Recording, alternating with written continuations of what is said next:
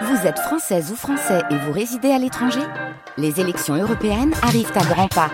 Rendez-vous le dimanche 9 juin pour élire les représentants français au Parlement européen. Ou le samedi 8 juin si vous résidez sur le continent américain ou dans les Caraïbes.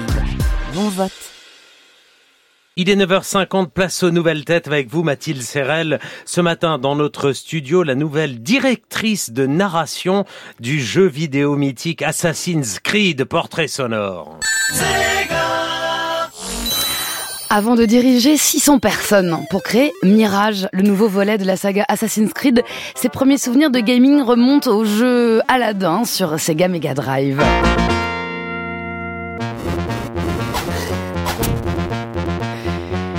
Écrire des histoires pour tous les supports, dans tous les formats, c'est son métier depuis 12 ans, c'est sa vocation depuis qu'elle sait tenir un stylo. Quant au livre, elle est née dedans. Maman est prof de français, grec et latin. Papa, ingénieur, elle grandit dans une forêt de bouquins qu'elle dévore. Vous un culte au génie et à l'impertinence d'Oscar Wilde et ce rêve romancière. Dorian Gray posa le pied sur l'estrade avec l'air d'un jeune martyr grec en adressant une petite moue d'ennui à Lord Henry qui lui plaisait assez. Au XXIe siècle, c'est dans un master en écriture interactive et transmédia qu'elle trouve son style. Embauchée à Lyon, sa ville d'origine, par un petit studio de jeux vidéo, elle part pour Bordeaux chez le géant français Ubisoft et se retrouve à 36 ans en charge de ce mythe. C'est en Toscane en 1499 qu'Ezio Auditore trouve refuge après l'assassinat de son père et de ses frères. Les coupables, c'est pourri de Templiers. Le mythe, c'est pas Stéphane Bern, quoique, mais l'une des séries les plus populaires de l'histoire du jeu vidéo Assassin's Creed. Sarah Beaulieu, bonjour. Bonjour. Ça va, vous valider la trame narrative de ce portrait? Euh, Tout à fait, ça m'a, ça m'a replongé en enfance tout de suite. Cet été, vous aviez vu cet incroyable jeu d'acteur de Stéphane Bern dans Secret d'Histoire, spécial Assassin's Creed. Vous qui dirigez aussi les acteurs, vous trouvez qu'ils s'en sortent comment? Alors honnêtement, on était tous bluffés, c'était c'était merveilleux. On l'embauchera pour le prochain. Ça a été imaginé par euh, le youtubeur Cyprien, donc avec une entrée de chant euh, en cascade et roulade de Stéphane Bern. Si dans les très très mauvaises journées comme celle-ci par exemple, je vous conseille de regarder cette vidéo si vous voulez un éclair de de sourire. La saga Assassin's Creed, donc il y a 15 ans cette année, c'est 200 millions d'exemplaires vendus dans le monde. Quand on devient la directrice narrative d'un de ces volets, on a une énorme pression, j'imagine. Oh oui. Oui, oui. Moi, quand j'ai démarré sur ce projet-là, j'étais censée euh, être euh, ce qu'on appelle directrice, directrice associée. Donc, j'avais une responsabilité un peu moindre. Et puis, le jeu a grossi. On est devenu un jeu beaucoup plus gros que prévu. Et donc, j'ai trouvé cette responsabilité, euh, voilà, derrière la porte. Donc, ça a été un peu, ça a été une pression. Ça a été surtout une responsabilité très rapidement parce que parce qu'il y a une communauté énorme derrière ce jeu de joueurs, de gens qui sont très investi émotionnellement dans cette, dans cette licence. Et donc, on a une responsabilité de faire honneur à la licence quand on commence à travailler dessus. Et est-ce qu'on peut expliquer votre métier euh, rapidement euh, aux auditeurs? En quoi ça consiste? Vous dirigez qui? 600 personnes, ça je sais, mais vous leur dites quoi? Alors moi, je ne dirige pas 600 personnes. On est quand même plusieurs directeurs. Chaque directeur a une spécialité. La mienne, c'est la narration. Donc, pour simplifier, ça va être l'histoire, les personnages, l'écriture des dialogues, tout ce qui est textuel dans le jeu aussi. Euh, ça va être ce qu'on appelle le narrative design, c'est-à-dire faire en sorte que ce qu'on raconte fasse du sens avec ce qu'on joue et le monde autour. Donc euh, c'est beaucoup de travail de communication avec les autres équipes, d'aller-retour avec les autres équipes. Voilà, donc c'est pour simplifier, c'est ça.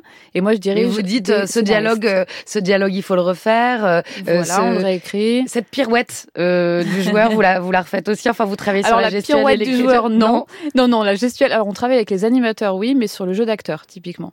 Voilà, donc on va travailler avec les comédiens pour le doublage. On va travailler avec toutes les langues comme ça. On va travailler avec avec les scénaristes, avec les narrative designers, etc. La caractéristique donc de, de, ce volet, c'est que ça se passe à Bagdad au 9e siècle. Et le jeu il est profondément lié en fait euh, au Proche-Orient, au Moyen-Orient. Euh, ça commence avec euh, les Templiers, c'est l'histoire d'aller récupérer la, la, Terre Sainte au sultan Saladin. comment est-ce qu'on vit un tel télescopage en fait quand on est en charge d'un jeu vidéo comme Assassin's Creed et qu'il y a une actualité qui de toute façon rend les choses très difficiles? Oui, alors nous, dès le début du projet, on a, beaucoup réfléchi à cette question-là. Euh, on avait une, je reparle de responsabilité et ça fait très sérieux à chaque fois, mais c'est vrai.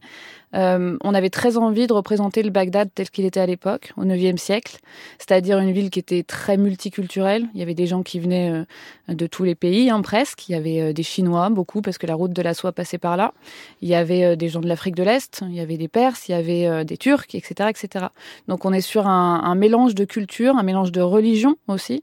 On est sur une période où la traduction avait une place très importante, donc on est quand même sur un moment où typiquement des livres qui nous sont parvenus, et typiquement des livres de philosophes seraient jamais parvenus jusqu'à nous si on n'avait pas eu des traducteurs à Bagdad qui étaient spécialisés là-dedans.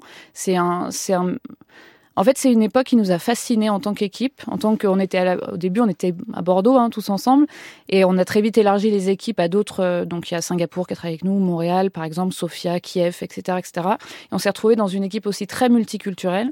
Et c'était un devoir pour nous d'aller euh, chercher dans l'histoire ce qui s'était vraiment passé à Bagdad à l'époque et comment est-ce qu'on pouvait le représenter au mieux. Et justement, la caractéristique, c'est qu'il y a des, des, historiens qui sont en CDI là-bas euh, chez Ubisoft, qui travaillent sur tous les jeux. Qu'est-ce qu'ils vous ont appris de plus étonnant sur cette Bagdad du 9e siècle, Déjà, rien ça, c'était étonnant. Parce que moi, je me suis rendu compte qu'à l'époque, j'avais, moi, j'avais aucune connaissance de Bagdad au 9e siècle. On apprend beaucoup sur les Grecs, on apprend beaucoup sur les Romains, on apprend beaucoup sur cette culture-là qui est très proche de la nôtre. On apprend très peu, voire pas du tout, sur le Bagdad du 9e siècle. Donc, j'ai tout appris, moi. J'ai vraiment tout appris et je suis pas la seule dans l'équipe. Euh, je pense que ce qui m'a le plus étonné, c'est vraiment ce rapport à la culture. Euh, tout le monde connaît Léonard de Vinci. Euh, on avait à l'époque de Bagdad des savants qui s'appelaient les Banu Moussa, qui trois frères, qui ont fait des, qui ont justement travaillé sur des inventions très proches de celles de, de, Vinci, que personne ne connaît, qui ont apporté des systèmes de traction, des, choses assez complexes pour l'époque, donc des ingénieurs, et dont on parle jamais, alors que leurs travaux sont parvenus jusqu'à nous. Et... Donc c'est quelque chose d'assez fascinant de voir la méconnaissance qu'on a, particulièrement chez nous ici, de cette période-là et de, ce, de cet endroit-là du monde. Pour la première fois dans ce jeu, on parle arabe dans différentes scènes, dans les rues. Vous dites, vous avez voulu éviter les faux accents. Oui. C'est-à-dire, oui, oui. Jusqu'ici, c'était le cas dans les jeux. Euh. Alors oui, il peut y avoir des gens qui prennent des accents. Oui, tout à fait. Donc nous, on a travaillé, en fait, on a ce qu'on appelle la langue master dans un jeu, c'est-à-dire la langue dans laquelle on va écrire, dans laquelle on va doubler en premier. Et ensuite, on fait doubler par d'autres langues. Et Assassin's Creed, c'est le premier jeu de cette ampleur qui est entièrement doublé en arabe. Donc on a entièrement doublé en arabe le jeu.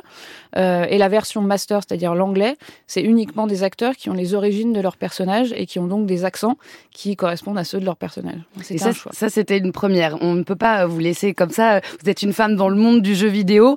Euh, on sait que chez Ubisoft, euh, il y a eu des cas de harcèlement qui, ont, été révélés la semaine dernière. Vous, êtes arrivé en 2019, ça date de 2020. Vous avez entendu parler de, de, de cette histoire. Et vous, qu'est-ce que vous avez vécu en tant que femme au sein d'une entreprise de jeux vidéo Oui, moi je suis arrivée plutôt à Ubisoft, c'était sur un autre jeu. Donc euh, donc c'est des choses dont on a entendu parler avant. Ça, je vais être tout à fait transparente. Et euh, c'est quelque chose dans lequel moi je suis personnellement très engagée. Euh, on me pose régulièrement la question qu'est-ce que c'est d'être une femme dans le milieu du jeu vidéo? Le jour où on me posera plus la question, j'en serai ravie parce que ça voudra dire que c'est plus quelque chose auquel on fait attention, parce que ça devrait ça devrait finir par être normal. J'essaye de faire en sorte que ma présence et que ma position à Ubisoft actuellement servent de, au maximum de modèles et d'inspiration à d'autres femmes. Et en l'occurrence, ces femmes qui pensent que euh, bah, si elles rentrent dans le milieu du jeu vidéo, ça va être forcément agressif, ça va être forcément difficile, alors que justement, on peut, euh, on peut, euh, on peut changer les choses ensemble. Mais il faut qu'on soit là.